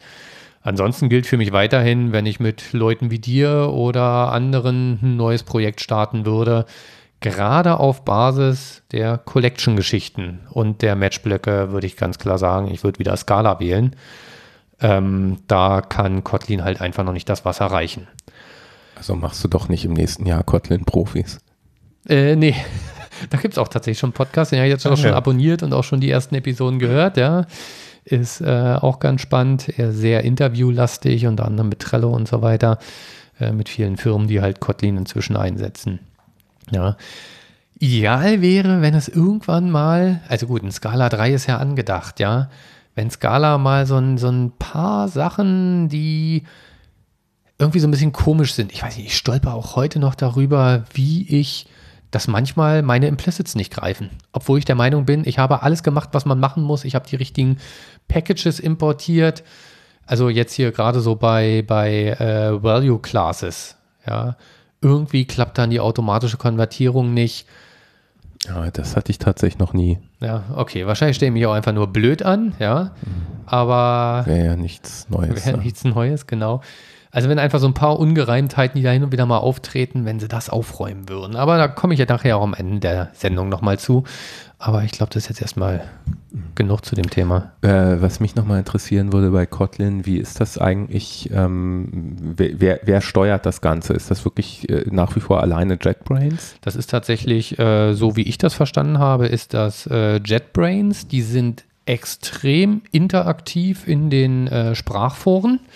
Also ich hatte da halt auch was geschrieben zu dieser When-Expression und hatte innerhalb von zwei Stunden hatte ich eine Antwort und am nächsten Morgen waren in dem Ding äh, schon, schon acht Reaktionen drin gewesen und haben auch Issue-Tracker, wo man voten kann und so weiter, aber es gibt meines Wissens nach im Moment noch kein Standardisierungsforum oder sowas. Ja, das ist, glaube ich, im Moment auch noch ihr großer Vorteil. Ja, das ist ja. Ja, klar, das, das hat generell ja Vor- und Nachteile. Es bedeutet im Endeffekt, sie entscheiden, sie agieren, genau. man muss sich nicht mit anderen Leuten einigen es bedeutet halt umgekehrt auch, dass potenziell äh, sie halt das machen, was, für, was sie selbst auch wichtiger finden und eventuell nicht das, was andere wichtig finden. Also ja. wie gesagt, es hat Vor- und Nachteile. Genau. Es war jetzt auch einfach nur Neugier. Wobei sie da sehr stark mit Umfragen arbeiten. Ne? Sie machen in regelmäßigen Intervallen machen so Umfragen, welche Features sind euch als Entwickler wichtig. Und äh, letztes Mal kam da zum Beispiel Immutable Collections ganz weit oben raus, allgemein Immutability übers Wall hinaus. Und äh, da haben sie auch ganz klar gesagt, okay, dann ist das ein Thema, was wir annehmen werden und auch weitere Sachen. Teilweise auch Sachen, die ich nicht für geschickt halte. Jetzt wollen sie spezielle Schlüsselwörter einführen, um äh, Collection-Bilder zu haben, also dass du halt eine Liste erstellen kannst, wo ich sagen muss, hm, kannst du derzeit neben der Liste hinschreibst, Klammer aufmachst und dann die Werte halt reinschreibst und Klammer zu, dass sie dafür jetzt eine spezielle Syntax machen wollen, nur weil sie es ein paar Leute gewünscht haben, um dann am Ende irgendwie drei Zeichen zu sparen ich bin dann doch irgendwie ein Freund, was man in der Library machen kann, sollte in meinen Augen auch in die Library und die Sprache lieber einfacher halten. Äh, ja, aber gut, ist halt wie immer Geschmackssache. Also sie arbeiten sehr stark mit Abstimmung. Was ich ganz spannend finde, das ist inzwischen tatsächlich, was das größte oder zweitgrößte Team bei JetBrains, also sind vier, über 40 bezahlte Entwickler, die da aktiv dran arbeiten. Äh, so groß ist keines der, der IDE-Teams. Ah ja, das hätte ich jetzt nicht gedacht. Ja, und das ist natürlich schon erstaunlich, wenn man sich überlegt, dass das nun genau das ist, womit sie kein Geld verdienen. Ja. Stimmt natürlich nur so halb, wenn Kotlin sich durchsetzt, dann wird sich natürlich auch IntelliJ noch weiter verbreiten. Und da hatte ich ja nun, hatte ich dir ja neulich gezeigt, ne, dass IntelliJ inzwischen 60% Marktanteil hat. Haben Sie nicht aber auch ein Plugin für Eclipse rausgebracht? Genau, das ist ein spannender Punkt. Sie agieren da tatsächlich offen. Sie haben ein Plugin für Eclipse rausgebracht und ich glaube auch für NetBeans. Also für irgendeine Entwicklungsumgebung war es noch, kann eigentlich nur NetBeans ja, sein. Ja, ja, ich glaube auch NetBeans war Die sind natürlich nicht so umfangreich wie äh, die für IntelliJ, das ist klar, aber man kann damit wohl auch recht gut arbeiten. Bei IntelliJ ist es tatsächlich so, dass du inzwischen sowohl was die Refactorings angeht, die statischen Code-Analysen angeht, hast du im Prinzip den gleichen Featuresatz wie bei Java. Mhm. Ja, und das ist schon, das ist schon echt beeindruckend. Also das heißt auch diese ganzen statischen Code-Analysen und Quick-Fix-Möglichkeiten und so weiter, das ist alles auf dem gleichen Niveau. Ja. Also äh, wo, was ich persönlich schon auch sehr spannend finde, wie geht das dann bei der Sprache weiter, so mit äh, Einfluss eventuell von anderen. Ja. Denn wenn man bedenkt, dass Google das ja nun auch als offizielle zweite Sprache für Android äh, eingesetzt hat, könnte ich mir vorstellen, dass sie im Zweifelsfall irgendwann ankommen und auch selber Mitspracherecht wollen. Das ist richtig, wobei ich gar nicht weiß, wie aktiv Google da ist. Ich glaube, ja, die sind einfach heilfroh, dass sie ihren Entwicklern äh, was anbieten können, was besser ist als Java, gerade nachdem Apple mit Swift ja, eine Alternative zu dem scheiß Objective-C angeboten hat. Im Zweifelsfall wird Google dann JetBrains kaufen. Ja, gut, das würde auch nicht das Thema sein. Aber ich glaube, da werden die gar nicht so viel Einfluss nehmen, weil ich, ich ja, weiß nicht, ob die da so auf die Sprachdetails so heiß ich, sind. Bin ich gespannt, je nach wie das da weitergeht ja. einfach. Also ich, ich könnte es mir schon vorstellen, du hast recht, es kann sein, dass es sie einfach gar nicht interessiert, dass sie einfach nur froh sind, es gibt da was und pff, Details interessieren uns nicht. Ich könnte mir aber auch vorstellen, dass vielleicht irgendwann der Moment kommt, wo die sagen, äh, jetzt aber hier mal bitte so und so. Ja, ja. genau. Ja, wir werden sehen. Spannend auf jeden Fall. Gut, jetzt kommst du zu dem eben schon von mir kritisierten SPT. Indirekt kritisiert. Irgendwie komisch, dass da so viel kritisiert wird. Ja, es hat noch jemand anderes kritisiert. Ich habe schon mal wieder mit Ja angefangen. Das wollte ich mir noch abgewöhnen. Du hast die ganze Episode schon damit angefangen. Ja, super. Ne, toll. Ich hätte jetzt beinahe wieder Ja gesagt. Ja. Wir hatten schon mindestens zweimal, glaube ich, irgendwie in einer Episode zu einem äh, Blogpost auch Stellung genommen von dem Menschen, bei dem ich immer nicht weiß, wie sein Name ausgesprochen wird. Lee, Lee, Lee Haui oder Hauiji, keine Ahnung, mhm. wie, wie auch immer. Ihr findet es in den Show Notes, findet da auch den Blogbeitrag. Und zwar geht es ihm auch um die Frage, was stimmt eigentlich nicht mit SBT? Und was er in dem äh, Blog macht, er geht gar nicht so sehr auf die äh, Usability an, ein, wie sie von uns wahrscheinlich wahrgenommen wird. Also sowohl von denen, die SBT einfach nur nutzen, ähm, ohne sich groß über eigene Tasks Gedanken zu machen, als auch von denen, die vielleicht eigene Plugins auch entwickeln, dann ein bisschen mehr skripten, sondern im Grunde auch eher um die, auf die Architektur, also auf mhm. größere, auf interne Sachen. Ja, es läuft so ein Stück okay. weit darauf hinaus, dass er auch einfach sagt, äh, naja, sehr, sehr viele dieser Probleme, die lassen sich auch nicht einfach mit einem Pull-Request beheben, sondern die sind einfach da und wenn dann das ändert, stellt sich irgendwann die Frage, ist es überhaupt noch SBT, was wir da haben, oder ist es nicht irgendwas ganz anderes? Ja, es ist schon, also ich kann das nur empfehlen, diesen Artikel mal durchzulesen. Ich okay. hatte jetzt gar nicht vor, da irgendwie auf Details einzugehen, ist schon äh, durchaus ganz interessant. Bin mir nicht sicher, ob ich alles genauso kritisch sehe wie er. Ähm, keine Ahnung, ist ja auch nicht notwendig, ist auf jeden Fall äh, interessant. Was ich so ein bisschen vermisst hätte, wäre trotzdem mal so der, der Blick auch auf die einfacheren Probleme. Ähm, für mich relevant, um ähm, wegen dem, was sich daraus dann auch ein bisschen ergeben hat. Ja, für mich ist es bei SBT ja schon immer so, dass es mich stört. Es gibt äh, Tasks, dann gibt es Commands und dann gibt es noch Aliasse. Aliasse braucht man meiner Meinung nach nur, weil es nicht äh, so ohne weiteres möglich ist, aus einem Task heraus sequenziell andere Tasks abzuarbeiten mit Parametern. Und das Schöne ist, wenn ich jetzt als Anwender so ein SBT-Skript habe und mal wissen will, was kann ich denn hier alles ausführen? Kriege ich nicht raus kriegst du nicht mit einem Kommando raus. Du kriegst, es gibt ein Kommando, mit dem du gucken kannst, äh, was gibt es für Aliasse. Es gibt ein Kommando, mit dem du gucken kannst, was sind für Kommandos definiert. Es gibt eins, womit du gucken kannst, was sind für Tasks definiert. Bei Tasks muss man im Zweifelsfall mit minus V und dann noch so viele Vs, wie die Tastatur hergibt, äh, kann man das erweitern, bis man irgendwann dann doch alles sieht. Aber es sind halt drei verschiedene Sachen, die ich mir angucken muss. Ja, und, und für mich ist es so, dass ich sagen muss, ich will einen Befehl ausführen und ob das intern ein Alias, ein ja. Task oder ein Command ist, ist mir, um ehrlich zu sein, scheißegal. Da fängt das Problem nämlich schon an. Ich hätte nicht sagen können, dass es da drei unterschiedliche Typen gibt. Ja. ja also ich mache seit acht Jahren Scala und ich komme mit diesem scheiß SBT komme ich immer noch nicht klar. Und ich habe auch keinen Bock, ein Buch dazu zu lesen, weil es ist ein verdammtes Bildsystem. Es ja, das, sollte einfach sein. Das soll ja. mich unterstützen und solange ich nicht selber dafür irgendwelche Skripte schreibe, erwarte ich, dass ich das Ding einfach anwenden kann. Gut, erwarten ja. ist jetzt immer ein bisschen fies, ja. Es ist ein Open Source Produkt, da haben Leute sich viel bei gedacht, viel Freizeit investiert. Ohne Zweifel. Es hat ja auch seine Stärken mit dem sehr starken inkrementellen Compiler. Die SPT-Shell finde ich toll, das sagte ich ja schon mehrmals. Aber die Usability ist eine Katastrophe, ja. ja. ja. Also ich mein Gradle damals habe ich ab der ersten Minute verstanden. Ich habe einen Gradle W Task aufgerufen, habe die Tasks wunderbar in Kategorien einsortiert, ausgegeben bekommen. Ich weiß bei jedem Projekt sofort, wie ich zu starten habe.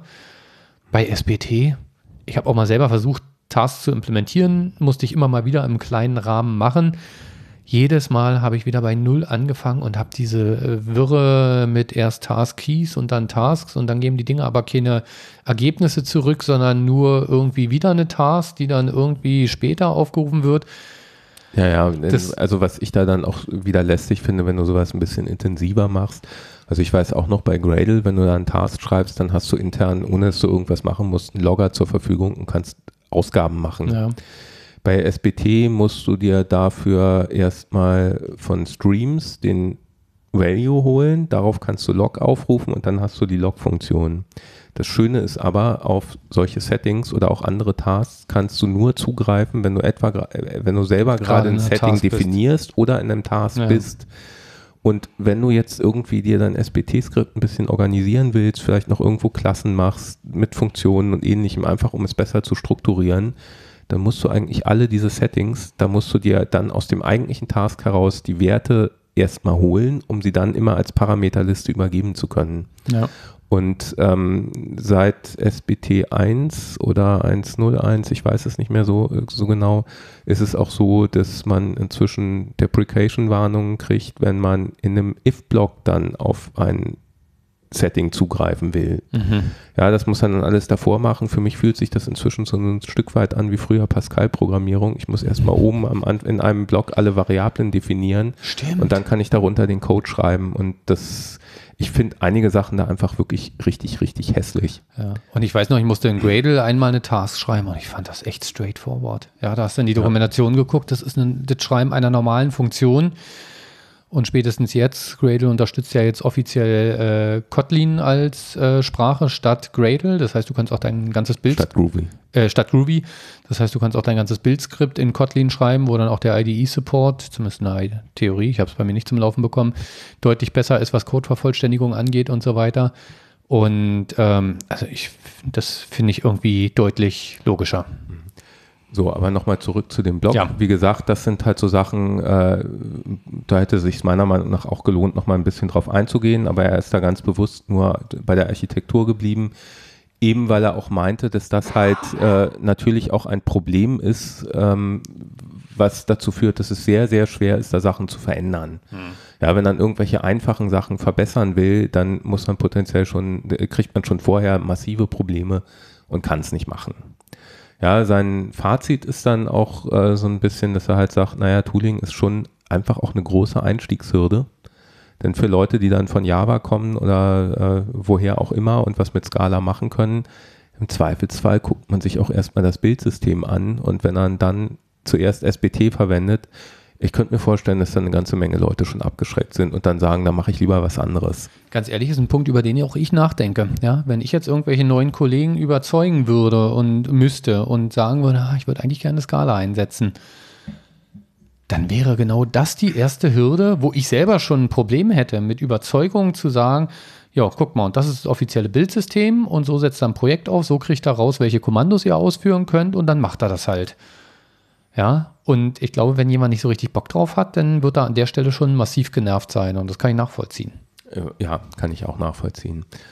Ähm, ja, äh, was ich dann noch ganz interessant fand, er hat in seinem Artikel an irgendwie, ich glaube, zwei oder drei Stellen auf Basil verwiesen. Was ist Basic? Äh, nee, äh, kannte ich bisher auch gar nicht. Ist ein Bildsystem, das okay. ist in Python geschrieben, ähm, wo er dann halt meinte, naja, da das und das macht Basil eben besser. Äh, so auf andere Bildsysteme, wie halt zum Beispiel Gradle, was, woran ich jetzt zuerst gedacht hätte, einfach auch wegen JVM. Ähm, Oder auch CBT, was ja auch ein in Scala geschriebenes Bildtool ist, was deutlich einfacher ist. Ich habe Okay. noch nie, habe mir gar nicht. Details noch nicht angeguckt. Ja. Aber das ist eben auch schon ein Bildtool, was im Grunde geschrieben ist aus Frustration Mhm. über SBT. Ja, äh, darauf geht er gar nicht weiter ein, so dass äh, da halt auch der Vergleich fehlt. Ähm, weshalb ich das durchaus äh, interessant finde und es auch ein bisschen schade finde, äh, dass er auch nicht so auf Usability-Probleme von, von SBT eingegangen ist und halt auch nicht auf andere Bildtools. Er äh, schreibt abschließend in seinem Blogpost auch, dass es ihm eigentlich egal ist, ob die Probleme in SBT oder in irgendwas anderem behoben werden, aber sie sollten behoben werden. Mhm. So, parallel dazu hat er über Twitter zweimal nach Leuten gefragt, die bereit sind, zu einem äh, Scala-Bildtool was beizusteuern. Mhm. Und wenn mich meine Erinnerung nicht täuscht, war auch der erste Tweet davon, bevor dieser Blogpost rausgekommen ist, Okay. zeitlich. Das heißt, da muss er schon vorher irgendwie was in Arbeit gehabt haben. Und ähm, äh, spricht jetzt im Prinzip erstmal gar nichts dagegen. Aber wenn Ich- es natürlich nur die interne angeht und nicht die Äh, Usability. äh, Ja, genau. Ich persönlich hätte es da irgendwie dann auch schön gefunden, wenn es vielleicht erstmal auch ein bisschen mehr Diskussionen gibt mit verschiedenen Leuten. Im Idealfall irgendwie unter der Hoheit. Ich weiß nicht, ob das das richtige Wort Hm, ist, der Scala vom Scala Center. Center.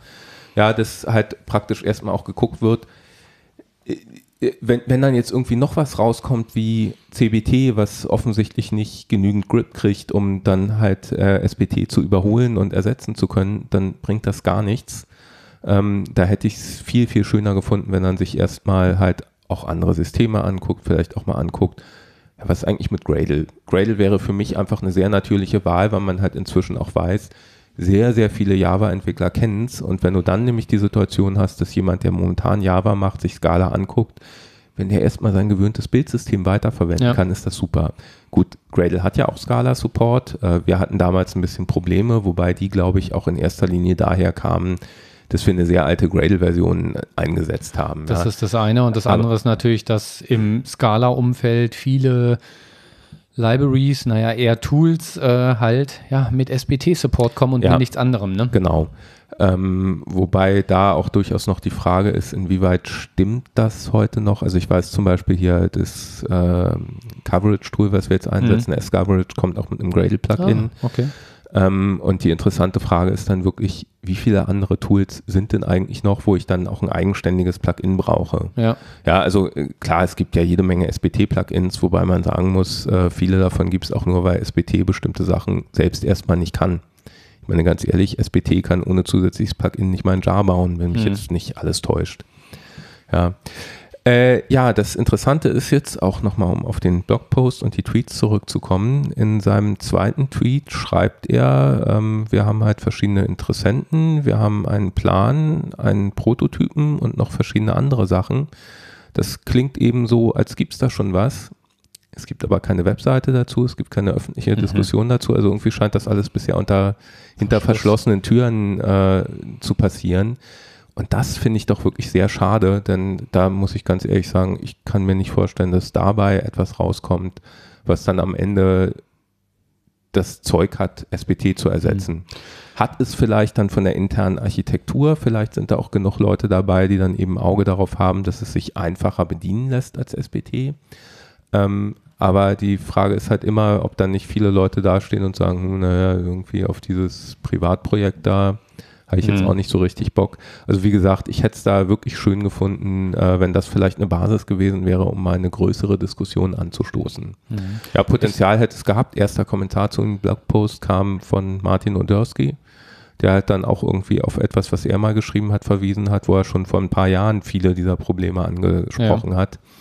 Ja, hat halt nichts gebracht. Ja, ist ein gutes Recht, es äh, privat zu machen, also uns hier nicht falsch verstehen. Ne? ja, jeder, der ein, absolut, absolut. jeder, der ein Open Source Projekt macht, äh, dem gebührt Respekt für das, was er da tut. Äh, auch mein Herziehen eben über SBT, da gilt genau das Gleiche. Ich würde es nicht besser können.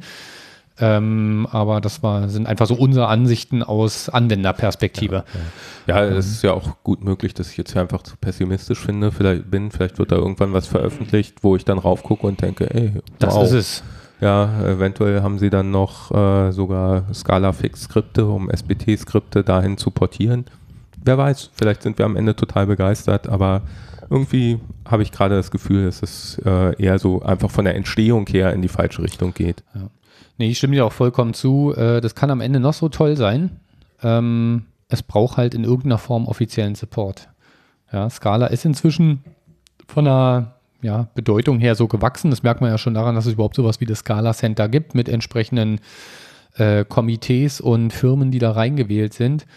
Und ähm, ja, es ist halt inzwischen einfach so in der Scala-Community und ich glaube, es wird sich kein Bildsystem durchsetzen, was nicht auch äh, offiziell da geadelt wird. Denke ich auch, ja. Ja, aber kommen wir auch gleich nochmal drauf zu. Nämlich ziemlich genau jetzt. Es ist Weihnachtszeit. Ja, letztes Jahr hatten wir auch eine Episode 12. Da hatten wir Wünsche. Da hatten wir Wünsche. Zeit, ein Resümee zu ziehen, wie was aus unseren Wünschen geworden ist und natürlich auch neue Wünsche fürs nächste Jahr aufzustellen. Ich leg mal vor. Also insgesamt habe ich 2017 eher als ruhiges Skala-Jahr wahrgenommen, muss ich sagen. Also es ist irgendwie wenig äh, Großes passiert. Die bedeutendsten Events oder Erkenntnisse waren aus meiner Sicht noch, dass äh, Dotti jetzt mehr oder weniger offiziell auch als Scala 3.0, also als Scala-Nachfolger gesehen wurde und das auch nicht mehr von Martin Odersky im Wesentlichen dementiert wurde, sondern äh, ich glaube, diesen Titel hat es jetzt offiziell abbekommen. Ja, vorher war es immer noch so ein bisschen unter vorgehaltener Hand. Was ich sehr spannend fand, war noch eine Entwicklung, äh, die Fokussierung auf Multiplattformen. Das scheint insgesamt so ein neuer Trend zu sein. Ne? Also neben Scala JS, was äh, deutlich gewachsen ist, wo neulich auch ähm, was Release Candidate und dann noch Beta für eine Version 1.0 erschienen ist. Ähm, also da geht es deutlich voran, wurde noch Scala Native geschaffen. Und wenn man sich das mal anguckt, ist das bei Kotlin H genauso. Da wird die JVM unterstützt. Es gibt Kotlin Native und Kotlin JS. Also das scheint irgendwie so der, der neue Trend zu sein, Sprachen zu schaffen, die dann auch wirklich auf äh, mehreren Plattformen unterwegs sind, immer mit der großen Herausforderung dabei, dann auch Multiprojekt, nee, Multiplattform-Projekte bauen zu können. Wenn mich nicht alles täuscht, ist es auch so, dass Kotlin für Kotlin Native auch die äh, gleiche LLVM Technologie, nutzt, genau. genau. Ja, ja. Also das gleiche Backend, was da genutzt wird. Ja, und die große Herausforderung ist dann halt auch immer Multiprojekt, Projekt, Multiplattform-Projekte bauen zu können. Ja, das ist jetzt auch was, was bei Kotlin gerade im Fokus stand. Dass man, das Ganze hilft einem natürlich nur, wenn ich ein JVM-Projekt und ein JS-Projekt bauen kann und die sich auch dann noch einen gewissen Bereich teilen, wo man Datentransferklassen unterbringen kann und so. Also da ist sehr, sehr viel passiert. Ähm, und da finde ich es halt auch interessant, dass das halt auch vom Scala Center offiziell supported wurde und somit nicht mehr den Charakter eines Prototypen, wir probieren es mal, ob man mit Scala auch JavaScript machen kann, sondern jetzt auch wirklich offiziell dieser Weg gegangen wurde. Insgesamt auf Basis meiner Erfahrung schätze ich da die Konkurrenzfähigkeit gegenüber für JavaScript maßgeschneiderten Lösungen wie TypeScript äh, im Moment aber noch eher als gering ein. Ja, ich denke mal, es ist halt vor allem für die Leute interessant, die sowieso Scala ja. machen. Nicht, wenn du so ein Projekt hast, wo du halt JavaScript brauchst und im Backend Scala, dann bietet es sich durchaus an, darüber nachzudenken. Aber ganz ehrlich, ich glaube, wenn du, an so, wenn du was nur mit JavaScript machst, da ja, würde ich, glaube ich, auch nicht drüber nachdenken. Und auch dann musst du dir die Gedanken über den Overhead machen, dass du dir halt manuell Fassaden für sämtliche JavaScript-Libraries erstellen musst. Ne? Klar, klar, also, ohne Zweifel. Also äh, lohnt sich auch, selbst wenn er ein reines Scala-Projekt ansonsten hat, darüber nachzudenken. Aber ich glaube eben, das ist schon mal allein die Einschränkung. Nur bei rein, äh, bei ansonsten ja. Scala-Projekten lohnt es sich, zumindest meiner Meinung nach, überhaupt wirklich genau. darüber nachzudenken. Ja und selbst dann muss man eben genau. noch überlegen, lohnt es sich wirklich oder wäre es nicht doch sinnvoller, was anderes einzusetzen. Von daher, Anwendungsfall ist sicherlich klein. Ja. Genau, ja, weiteres Ereignis, der Kampf um Android ist verloren. War es denn wirklich ein Kampf? Ich glaube schon. Also es, man darf nicht vergessen, das dürfte eine der größten Java-Plattformen sein. Also klar, Desktop-Bereich ist Java eh bedeutungslos, behaupte ich mal. Also ja. nahe der Bedeutungslosigkeit gibt es schon noch, aber spielt keine große Rolle mehr. Im Servermarkt ist es noch stark unterwegs. Und äh, bei Android, naja, es gab nicht umsonst äh, SBT-Plugins und so weiter, die da in die Richtung gegangen sind. Und ich glaube, es hat gerade als bei Apple Swift kam, war schon auch eine verstärkte Hoffnung da, dass äh, Scala ähm, da auch mal Java offiziell ergänzen wird. Aber ähm, so. also wenn du jetzt sagst, es gab SPT-Plugins, die waren doch, wenn mich nicht alles täuscht, gab es da doch nichts offiziell von Lightband nee, nee. oder so. Und das ist halt genau der Punkt, den ich meine. Ich habe zu keinem Zeitpunkt den Eindruck gehabt, dass da bei Lightband selber irgendwie Leute gesagt hätten, Mensch, Android ist eine Plattform, müssen wir uns drum kümmern. Nicht, denn da war ja auch immer das Problem, mit dem du ja auch gekämpft hast, ja. mit dieser großen Standard-Library, die schon dabei ist. Und ich hatte nie den Eindruck, dass da äh, Bemühungen waren, Scala das besser verwendbar zu machen für Android. Insofern. Das kann schon sein, dass das eher persönliches Wunschdenken war, ne? von, von meiner Seite. Ja. Ich weiß auch nicht, ob es so schlau ist, äh, dass man da nicht weiter investiert hat, weil ich glaube, naja, hatte ich ja schon mal gesagt, ein Grund, weshalb Kotlin im Moment zusammen mit TypeScript die am stärksten wachsende Sprache ist, ähm, ist dass sie halt Android gewonnen haben. Ja, definitiv. Ja, ich und ich weiß nicht, sicher. ob sie damit nicht hätten mehr Entwickler noch gewinnen können. Jetzt ist natürlich die Frage, ist das überhaupt das Ziel? Muss es immer das Ziel sein, so viel wie möglich Entwickler zu kriegen? Am Ende glaube ich ja bei einer Programmiersprache schon, weil nur dann hast du eine große Community, nur dann kriegst du viele Libraries, nur dann äh, ja, hat das Ding eine Bedeutung und äh, eine Chance auch mehr eingesetzt zu werden. Ja gut, da sind wir wieder am Anfang. Muss es mehr eingesetzt werden? Ja. Ja, mehr Berechtigte als, Frage. mehr als aktuell schon. Ja, also es ist trotzdem, ich finde es auch durchaus schade. Ich denke, dass da Potenzial gegeben hätte, aber wie gesagt, ich hatte nie das mhm. Gefühl, dass es da wirklich einen Kampf gegeben hat. Ja, und mein letzter Punkt, ich hatte mir Skala 3 gewünscht, dass da äh, was absehbar ist und ich glaube, ein Skala 3, das alte Zöpfe und Ungereimtheiten beseitigt, äh, ist, glaube ich, noch in sehr, sehr weiter Ferne. Mein Resümee. Ähm, ich würde das nie zugeben. Ich will es schon gar nicht irgendwo niederschreiben, ja, aber Sven hat recht. 2017 war ein ruhiges Jahr. Wie gesagt, offiziell würde ich sowas nie behaupten. ähm, ich, ich habe ein bisschen überrascht festgestellt, dass ich tatsächlich drei meiner vier Wünsche, die ich hatte, ähm, erfüllt haben. Wow. Ja, SBT 1.0 ist draußen, auch wenn wir es noch nicht einsetzen, weil die Migration dann irgendwie doch ein bisschen aufwendiger ist als gehofft. Wir konnten aber auf Skala 2.12 umstellen. Das ja. war ja ein Wunsch. Das ging auch deutlich schneller, als wir befürchtet hatten. Und ich hatte mir auch äh, einen neuen Kollegen oder eine neue Kollegin gewünscht. Das mit der Kollegin hat nicht geklappt, aber unser Team ist vollständig. Gut, inzwischen dann auch wieder nicht mehr, aber ähm, ah. ja, zumindest äh, haben wir tatsächlich sogar zwei neue Kollegen im letzten Jahr gekriegt, worüber ich dann doch auch sehr froh bin. Nee, habe ich mich auch sehr gefreut, auch wenn ich dann jetzt ähm, die Firma verlasse, ja. ja. Abgesehen davon, äh, für mich, ich habe ja in den letzten Episoden auch immer wieder irgendwie, also ich glaube, ich habe genauso viel zu Makros gemacht wie Sven zu Kotlin. Äh, da war für mich auch jetzt wichtig, dass gerade erfolgte äh, Engagement vom Scala Center bei Kotlin. Ja. Was ich mich übrigens da gerade auch noch gefragt habe, gibt es nicht das Scala Center auch erst seit 2017?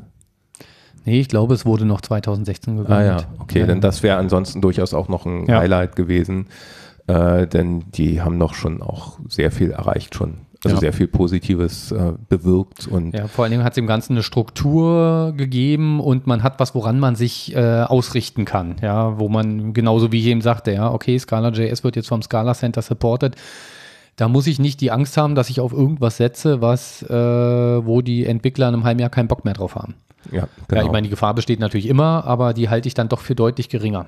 Ja, zumal da ja, also ich finde beim Scala sind auch die Organisation ganz gut. Es sind ein paar Firmen mit drin, die mitreden, es sind Leute aus der Community dabei.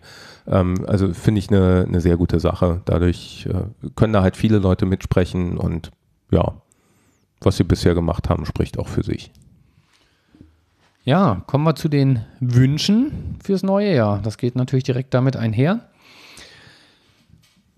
Ich wünsche mir eine klare Roadmap für Scala 3 und was wir davon erwarten können. Für mich ist das im Moment noch ein, ja, eine Blackbox. Wahrscheinlich für die Macher auch, deswegen halten sie sich da wahrscheinlich raus.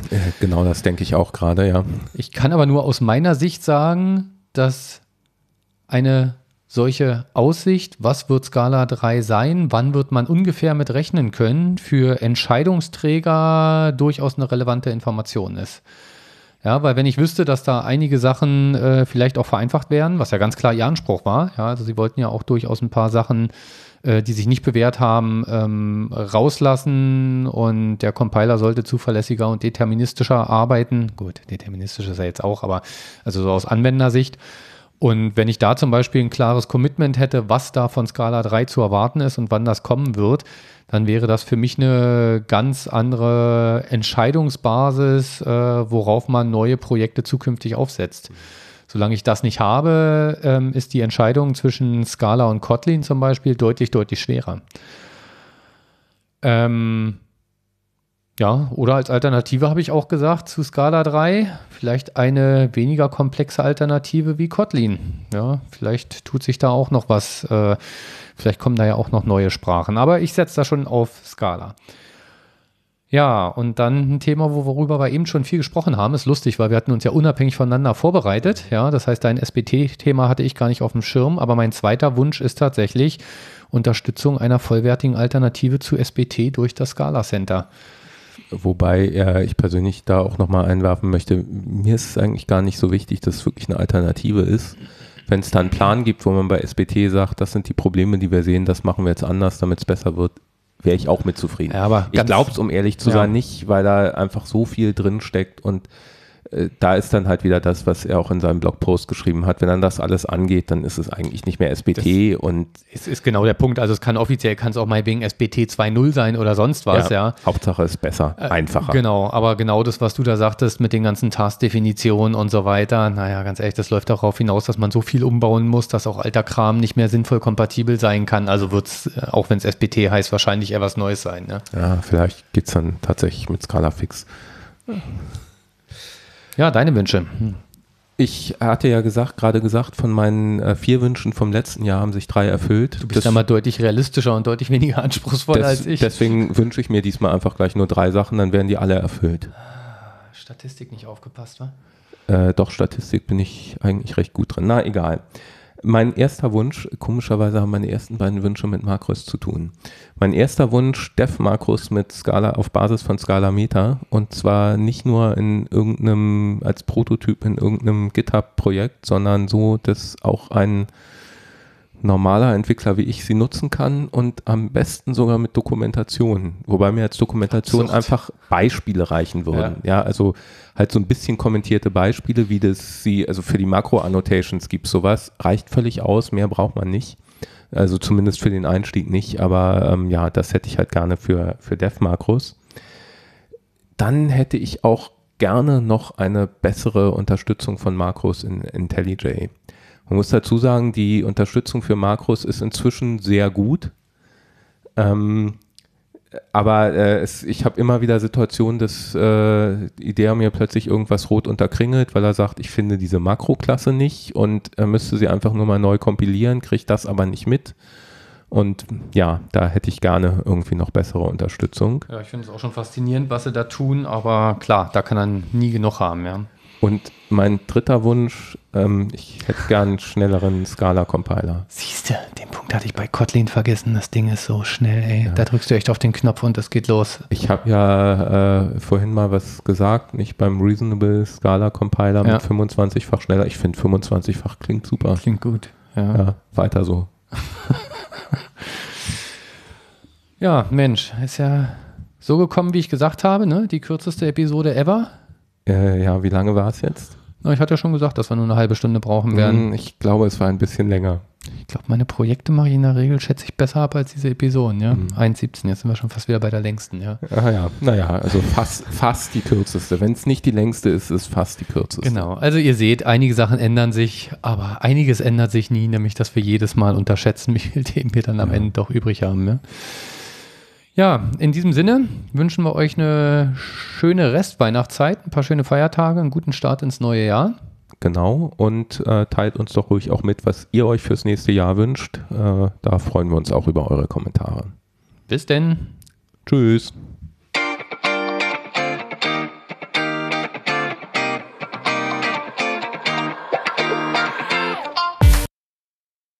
Vielen Dank fürs Zuhören. Wir freuen uns über euer Feedback auf iTunes, Twitter oder auf der Website unter scalaprofis.de. Bis zum nächsten Mal.